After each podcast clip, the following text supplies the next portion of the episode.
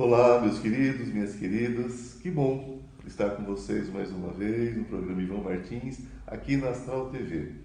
Sempre com convidados especiais, falando de espiritualidade, falando de cura, as várias curas em vários lugares de fala, não é mesmo? Cura é uma coisa é, é, é extensa, não é? É bastante complexa. Então, sempre com convidados especiais, artistas, escritores, uh, professores, escritores, sobretudo professores e escritores, são aqueles que nos trazem conhecimento, que nos trazem a sabedoria, não é? De vidas vividas dentro de um, de um determinado contexto. E hoje o meu convidado, ele é professor de História do Brasil na Brown University. Ele é norte-americano, é, dos Estados Unidos, não é isso? Isso. É, ele é autor de 11 livros, entre eles Brasil, Além, aliás, Além do Carnaval e Homossexualidade Masculina no Brasil do século XX. Inclusive está na, tá na terceira edição, já todo ampliado, revisado, né? E essa publicação de 2022 pela editora da Unesp. Vale super a pena, não é? E nós vamos conversar sobre vários assuntos, hoje, sobretudo, a situação né, social do Brasil, a, a, situação cultural do Brasil. Ele que vive, viveu muito tempo no Brasil, sobretudo nos 70, 80, teve um, uma grande vivência. Ele vivenciou ah, os anos de ferro aqui, de ditadura. Ele é uma testemunha viva, o que é importante já que se discute tanto nesse país aquilo que na verdade as pessoas não viveram e essas pessoas estão discutindo se teve, se não teve, como foi.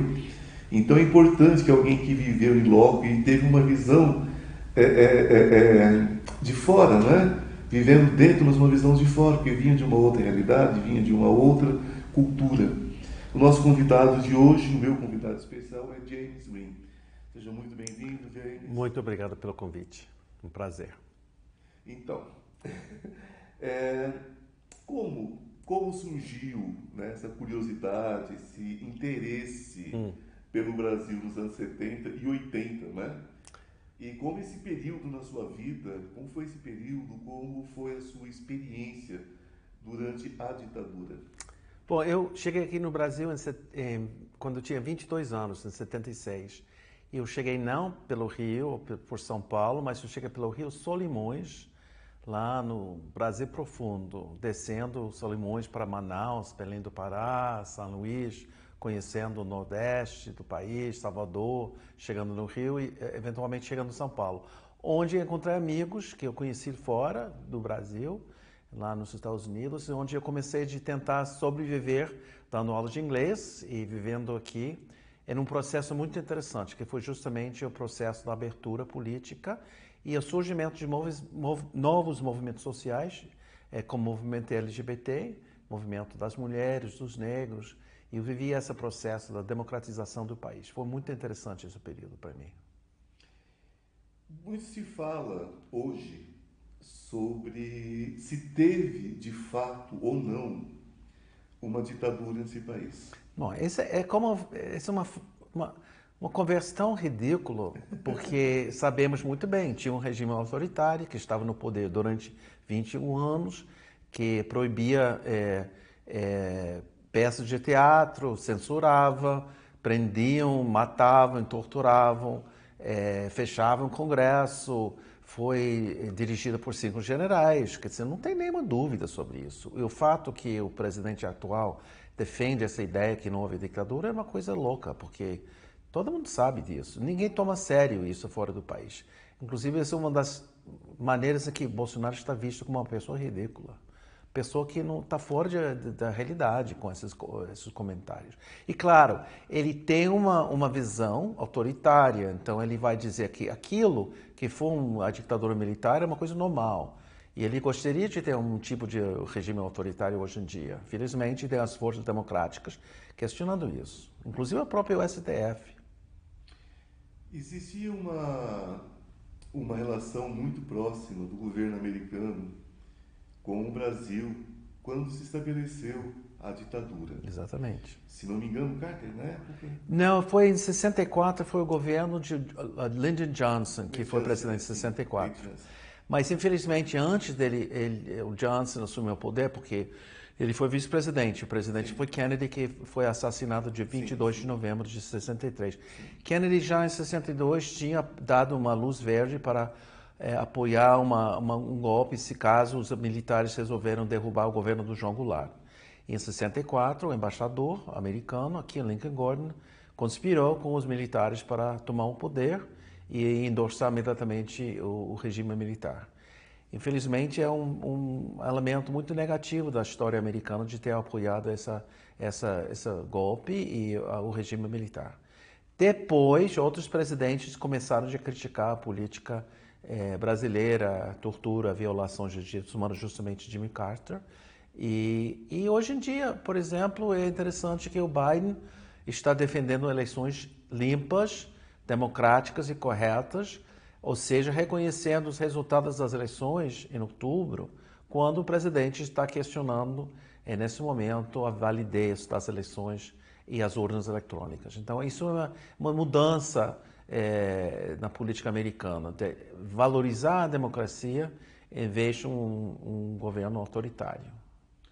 Sim, uh, então, inclusive, a colocação seria exatamente essa, né? Antes é, Jimmy Carter então, já, a coisa já vinha há mais tempo, a coisa já vinha já num processo já de construção do que viria a ser esse golpe no Brasil.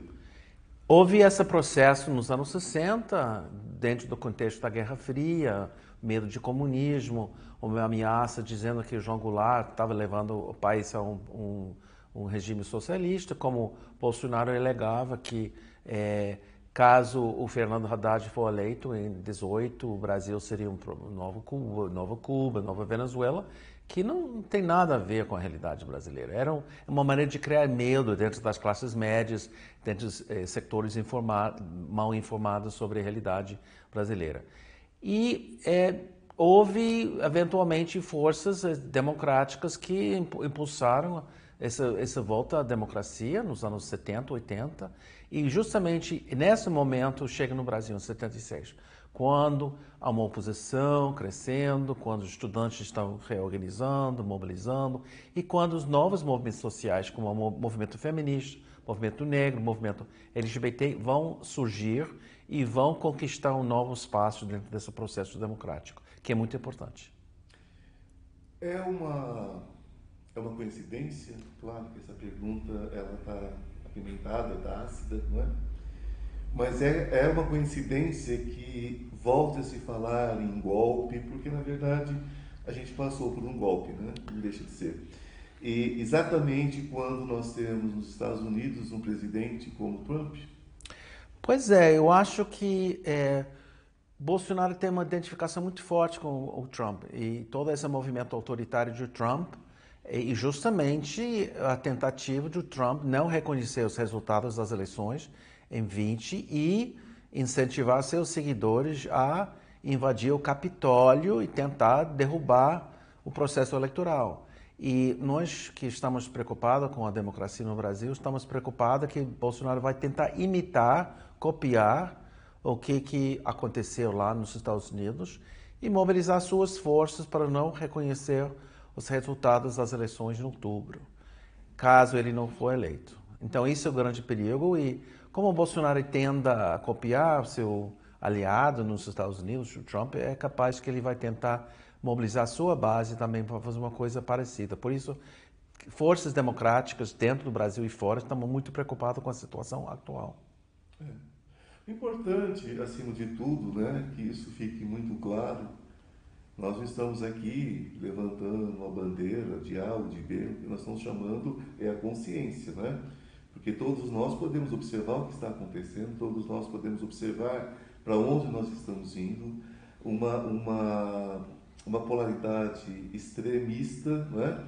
É uma coisa que as pessoas precisam entender que nós estamos falando de vida, de família, as famílias da forma como são constituídas, porque família não é necessariamente o que tentam nos fazer engolir. Famílias são pessoas que vivem juntas, que se amam, que, e a família que cada um quer ter e como deseja ter. Né? Isso não cabe a ninguém determinar. Isso é uma, um caminho de cada um, é uma, é uma orientação de cada um e isso precisa ser respeitado de uma forma especial. Então nós estamos falando sobre vida, sobre sobrevivência, sobre alimentação, sobre educação, sobre cultura, sobre segurança, nós estamos falando sobre isso. Então não é time de futebol, não é torcida de futebol, não é torcida para ver qual escola que vai ganhar. Não, nós estamos falando de como serão os nossos próximos anos, as décadas, o milênio. Vamos pensar como uma construção. Então, fique claro isso, né? O Ivan, também eu acho que esse programa que concentra muito na questão da espiritualidade, religiosidade, as pessoas que têm várias crenças, tem que reconhecer que o governo atual não, não valoriza a diferença religiosa. Eles têm uma noção de um tipo de religiosidade, respeitamos. É, 1889, com a Declaração da República, Brasil foi declarado um, um, um Estado laico, com uh, respeito às várias religiões, seja católica, seja protestante, seja evangélico, seja judaico, seja espiritista.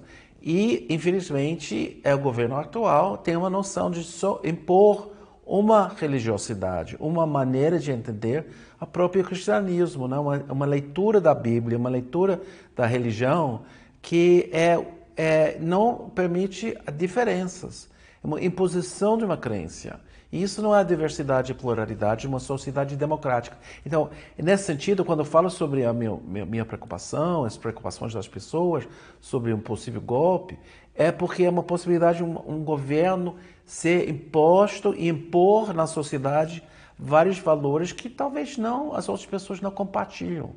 Então, isso é o perigo do, do momento atual. Tanto aqui quanto nos Estados Unidos, onde é, lá os republicanos estão querendo impor valores de certas pessoas, de certas religiões ou certas religiosidades que não é de todo mundo. Então, esse é o problema. É, no Brasil, nós temos como está, está na, na, na nossa Constituição né, que vivemos num país laico. Né? Então, gente, viver num país laico significa exatamente isso, que o Estado não é regido por questões religiosas. O Estado é regido por leis, né? por, por questões sociais, por, enfim, pelos diferentes poderes né? que precisam ser respeitados entre si, individualmente e no coletivo. Né? É sobre isso. Então, quando você começa a, a pegar um, um fundamentalismo religioso, o fundamentalismo, seja ele qual for, seja qual for, e você determinar que isso é o único, que não tem outra forma de pensar, não tem outra forma de vivenciar a sua espiritualidade, isso é cativeiro, isso é prisão, né? porque nós temos tantas orientações, nós somos um país miscigenado, graças a Deus, né? nós somos um país onde convergeu é, é, é, todas as raças, né? nós somos essa salada maravilhosa chamada Brasil, né? que infelizmente muitas vezes é colocada como se fôssemos simplesmente, é, é, é, é, desculpando a expressão, né? mas bumbum, né? gente pelada andando na praia e batucada. E o Brasil não é isso. Nós que vivemos aqui sabemos que não é isso. Né? Então, também é isso, né? Também é isso. Mas não é só isso, né? Nós temos essa felicidade que é nossa, que é, é, é, é prata da casa, mas não é só isso. Então, da mesma forma que nós temos várias maneiras, variadas maneiras de vivenciar, nós temos também a nossa maneira de vivenciar, vivenciar a espiritualidade, a sexualidade, enfim. E devemos respeito. Falando em respeito, como você vê essa. Eu, eu às vezes eu, eu, fico meio em dúvida. Ah, se está havendo uma regressão na questão racial do Brasil, ou, ou se o preconceito saiu da toca, como se fossem escorpiões escondidos esperando um ambiente propício para que eles saíssem. Sempre existiu ou se acentuou, ou você acredita que foi um processo? Não, o Ivan não pode ter escravidão durante 350 anos sem uma ideologia para justificá-lo. Porque é, é tratar um ser humano, uma pessoa escravizada, de uma maneira desumana. Então, criou-se no Brasil e fora do Brasil, no mundo, ideologias racistas justificando a escravidão, dizendo que certas pessoas são superiores e outras são inferiores e por isso podemos escravizar certas pessoas dito ou entendido como inferiores. Então, criou-se uma série de valores e ideias sobre a raça negra, é, estereótipos que estão embutidos na sociedade. Inclusive que hoje em dia, é, muitas pessoas acreditam totalmente no discurso que você colocou agora sobre uma, uma, uma, uma sociedade é, sem racismo, uma sociedade é, de mistura de pessoas de várias cores, de várias descendências e tudo isso. E isso é verdade, mas é, encobre outra realidade, uma realidade onde quem é branco tem mais privilégios. Um imigrante branco italiano chegando no começo do século em São Paulo e um, essas pessoas escravizadas vêm do interior do Vale do Paraíba, trabalhando no café, chegando em São Paulo, tinha dois caminhos, porque o italiano, apesar de toda a miséria, quando ele chegou pobre com sua família, ele teve privilégio de, de pele para ascender muito mais rápido do que a pessoa de origem africana. E era por, por, vários fatores, por preconceitos, por uma noção que uma pessoa que não era mais escravizada no trabalho duro, pela falta de acesso à educação, para uma marginalização. Então, o que, que surgiu nos últimos anos é uma queixa, um reconhecimento dessa realidade histórica, social, que criava possibilidades diferenciadas para várias distintas populações no Brasil. Então, essa é a questão que está sendo levantada. A questão desse racismo que justificava 350 anos de escravidão no, Brasil, no país. Anos de escravidão. Nós vamos continuar esse assunto é, daqui um pouco, né? É pequeno, pequeno intervalo onde nós temos um recado para você. Fique aí e me aguarde. Estamos voltando. Beijo. Olá! Aproveitando esse pequeno intervalo, eu quero convidar você para conhecer o Instituto Ivan Martins. Cura quântica, cura espiritual, física e emocional. Depressão, ansiedade, pânico, dores crônicas. Venha para o Instituto Ivan Martins você já se inscreveu no meu canal? No YouTube, Instituto Ivan Martins? Se não se inscreveu, inscreva-se agora. Eu atendo próximo ao metrô Consolação. Marque sua consulta. Falávamos, agora há pouco, estamos de volta, falávamos sobre a questão do preconceito, do racismo no Brasil. Gente, é, a escravidão não foi, é, é, é, é não foi exterminada no Brasil simplesmente. O que aconteceu não foi a libertação dos escravos, foi o grande abandono social que se estende até hoje. Exatamente. Essa é a questão. Né? Então, é, é, simplesmente, aquelas pessoas viviam, é, é aqueles seres humanos, né? viviam sobre açoite, sobre todo tipo de, de, de degradação humana, é, vivia sem direito a nada e continuaram sem direito a nada, porque uma liberdade é como você soltar um passarinho que nunca saiu da gaiola. Ele se mata, ele se arrebenta. É? é engraçado que eu vi uma reportagem no jornal, eles que falavam o seguinte, que dois dias depois da libertação é, dos escravos no Brasil, teve a, a, primeira carteira batida na Praça 11, no Rio de Janeiro. Olha só. Então, é, o, que, o que era isso? Né? O que era isso? Era a necessidade, a fome de alguém que foi jogado dentro de, um, de uma cidade que teve que sair do campo porque os fazendeiros não acolheram os escravos. Porque se fosse para pagar, pagavam os europeus que estavam chegando, os japoneses, os asiáticos, né? Então, ficaram sem dinheiro para comer. Então começa a questão que muitas pessoas se colocam. E é sobre isso que eu gostaria de, de seguir. Não, é sobre essa questão social do, do, fim da escravidão e como isso se estende até os nossos dias. Não, inclusive, Ivan, muitas pessoas escravizadas, quando houve a, de, a, a declaração definitiva da abolição em 88, Sim. eles não queriam ficar mais nas fazendas, eles queriam a libertação. Então, eles procuraram outras alternativas, sendo procurando terrenos ou terras não cultivados lá no interior, bem no interior, onde eles tentaram de sobreviver, mas depois descobriram que supostamente essas terras é, é, eram do outros, então Sim. eles tinham pessoas é, conquistando os terrenos que eles tinham cultivados, outros acabaram de ficar nas fazendas sendo super exploradas, é, junto com os italianos. Aliás, os italianos, os japoneses chegaram assustadíssimos com o tratamento e muitos ficaram pouco tempo nas fazendas de café e, e, e foram para as cidades ou tentaram conseguir acumular dinheiro para comprar terrenos deles e terras deles e, e cultivar café sem esse controle dos, eh, dos fazendeiros de café. E muitos eh, foram para as cidades para tentar conseguir uma sobrevivência vivendo numa miséria eh, com muitas dificuldades de sobreviver. E essa discriminação, esse racismo onde eles só conseguiram ocupar os piores trabalhos nas cidades.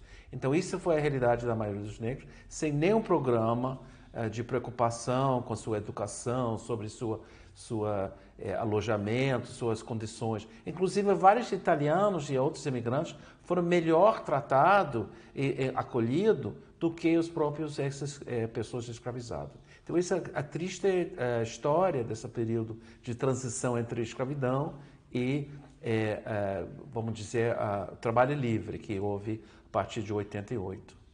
A libertação ainda está em processo, né? Ainda está em processo e, infelizmente, isso me chama muita atenção. É, recentemente, é, é, nova notícia que tem, tem 30 é, milhões de pessoas passando fome no país. Dobrou nos últimos dois anos o número de pessoas passando fome. É um país é, rico de, de produção agrícola, onde é uma produção de comida enorme, mas pessoas nas ruas passando fome. Eu que chego aqui em 76, acompanho o Brasil ao longo desses anos, eu nunca vi tanta miséria na cidade. Nunca vi tanta eh, pessoas sem teto, pessoas sem lugar para dormir, dormindo na rua. Sempre no passado houve, sempre houve essas pessoas, mas tem muito mais pessoas nas ruas, pedindo dinheiro, pedindo comida, é, sofrendo. E se fica evidente que não são pessoas viciados, é, não são pessoas que estão é, incapazes de trabalhar, que não têm emprego. Pessoas, mulheres é, pedindo a possibilidade de trabalhar para poder sustentar suas famílias e sem emprego. Então, é uma, é uma tristeza enorme de ver essa situação no país. Me dá muito dor. Eu costumo dizer às vezes que a escravidão no Brasil, isso sem tirar o lugar de fala, evidentemente, né, dos afrodescendentes, sem tirar esse lugar de fala, esse lugar de dor, mas eu vejo às vezes como algo que foi democratizado. Eles, na verdade, escravizaram é, o povo de uma forma geral, porque se você tem um funcionário ele tem que comer, beber, é, usar medicamentos, tratar da saúde, vestir, educar os filhos.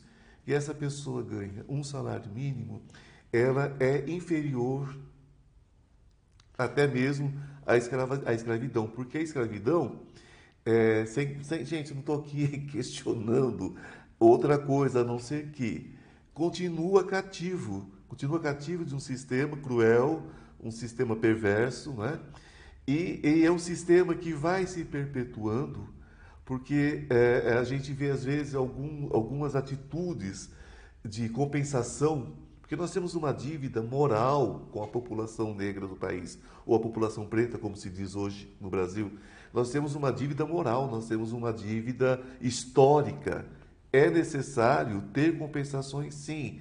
É necessário a questão de cotas, das universidades. É necessário uma questão de cota é, dentro das empresas para que a cor não seja um, um, um, um, impeditivo de alguém, de alguém galgar uma carreira, né?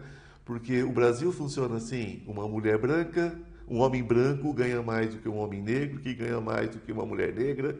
E se for uma, mulher, uma mulher indígena, então nem se fala, se fecha todas as portas. Né? Nós estamos vendo aí uma, uma criança índia é, é, violentada até a morte e não se fala mais no assunto. O assunto não se fala mais. Então nós estamos voltando para um, uma, uma época dos bandeirantes agora, que é. podia fazer o que quisesse. Você é professor de história, história do Brasil. Gente, é, é, James Green, ele é especializado em história do Brasil. Conhece o Brasil muito mais do que muitos de nós brasileiros. Ele leciona história do Brasil nos Estados Unidos. E como é que você, hoje, vê essa questão colocada? Você conversa com seus alunos, evidentemente, você é um professor universitário, é muito mais uma troca do que necessariamente uma aula né, tão direcionada. É, é, é complicado, porque infelizmente os americanos sabem muito pouco sobre o Brasil.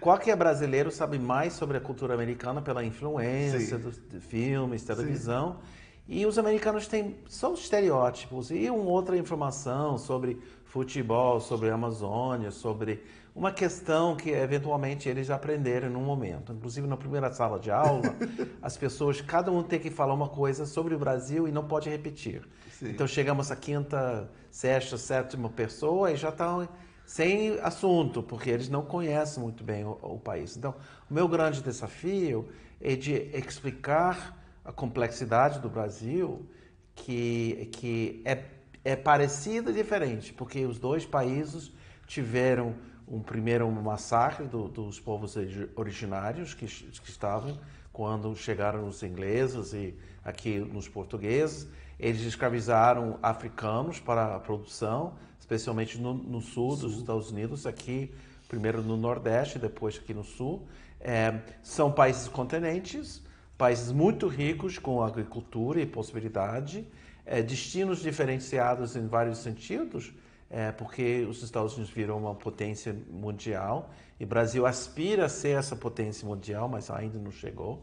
É, mas tem, é, tem histórias muito parecidas. E, infelizmente, recentemente, inclusive governos parecidos, que essa tristeza dessa comparação de uma pessoa como Trump nos Estados Unidos é tão parecida como o Jair Bolsonaro aqui no Brasil em termos de suas noções autoritárias, seu racismo, sua homofobia, seu sexismo, é, sua falta de respeito ao outro, é, pessoas que não têm uma, uma, formação sofisticada sobre a realidade, pessoas meio toscas, é, nos dois, né? E, e, então isso é outra coisa que nos junta, infelizmente, esse legado nefasto que tem nos dois países.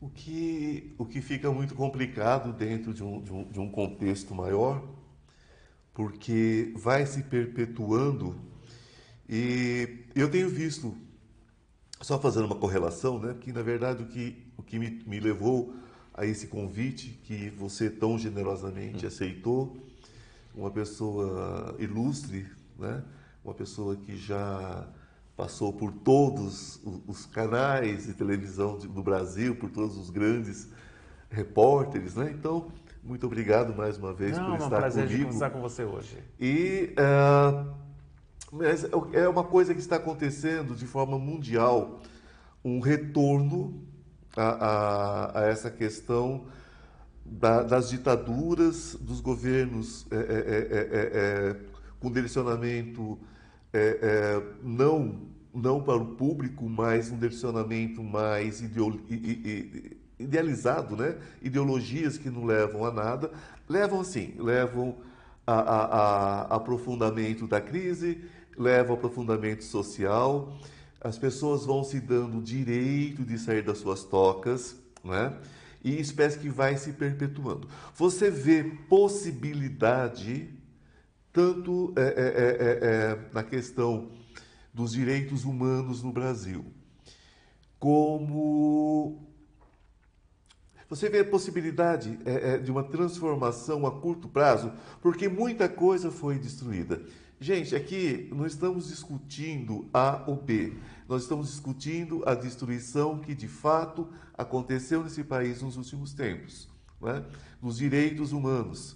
Ah, essa história, gente, de bandido bom é bandido morto, essa história de armar a população, Olha a briga que está nos Estados Unidos agora, que o Biden está tentando desarmar a é população. Uma loucura aqui, nesse e agora estão armando a população Não, aqui. Inclusive que o governador acabou, do Rio de Janeiro acabou de dar 10 mil pistolas aos, aos PMs aposentados com, com munição, seja, com balas. Por que ele está fazendo isso? Qual o objetivo? É, sei lá, eu não sei. Ele está fazendo isso para armar um golpe ou fazer alguma coisa com é, os ex-PMs assim, dispostos a apoiar um eventual golpe do presidente Bolsonaro. Eu não sei o que está acontecendo, mas o Ivan, eu acho que é mais importante entender.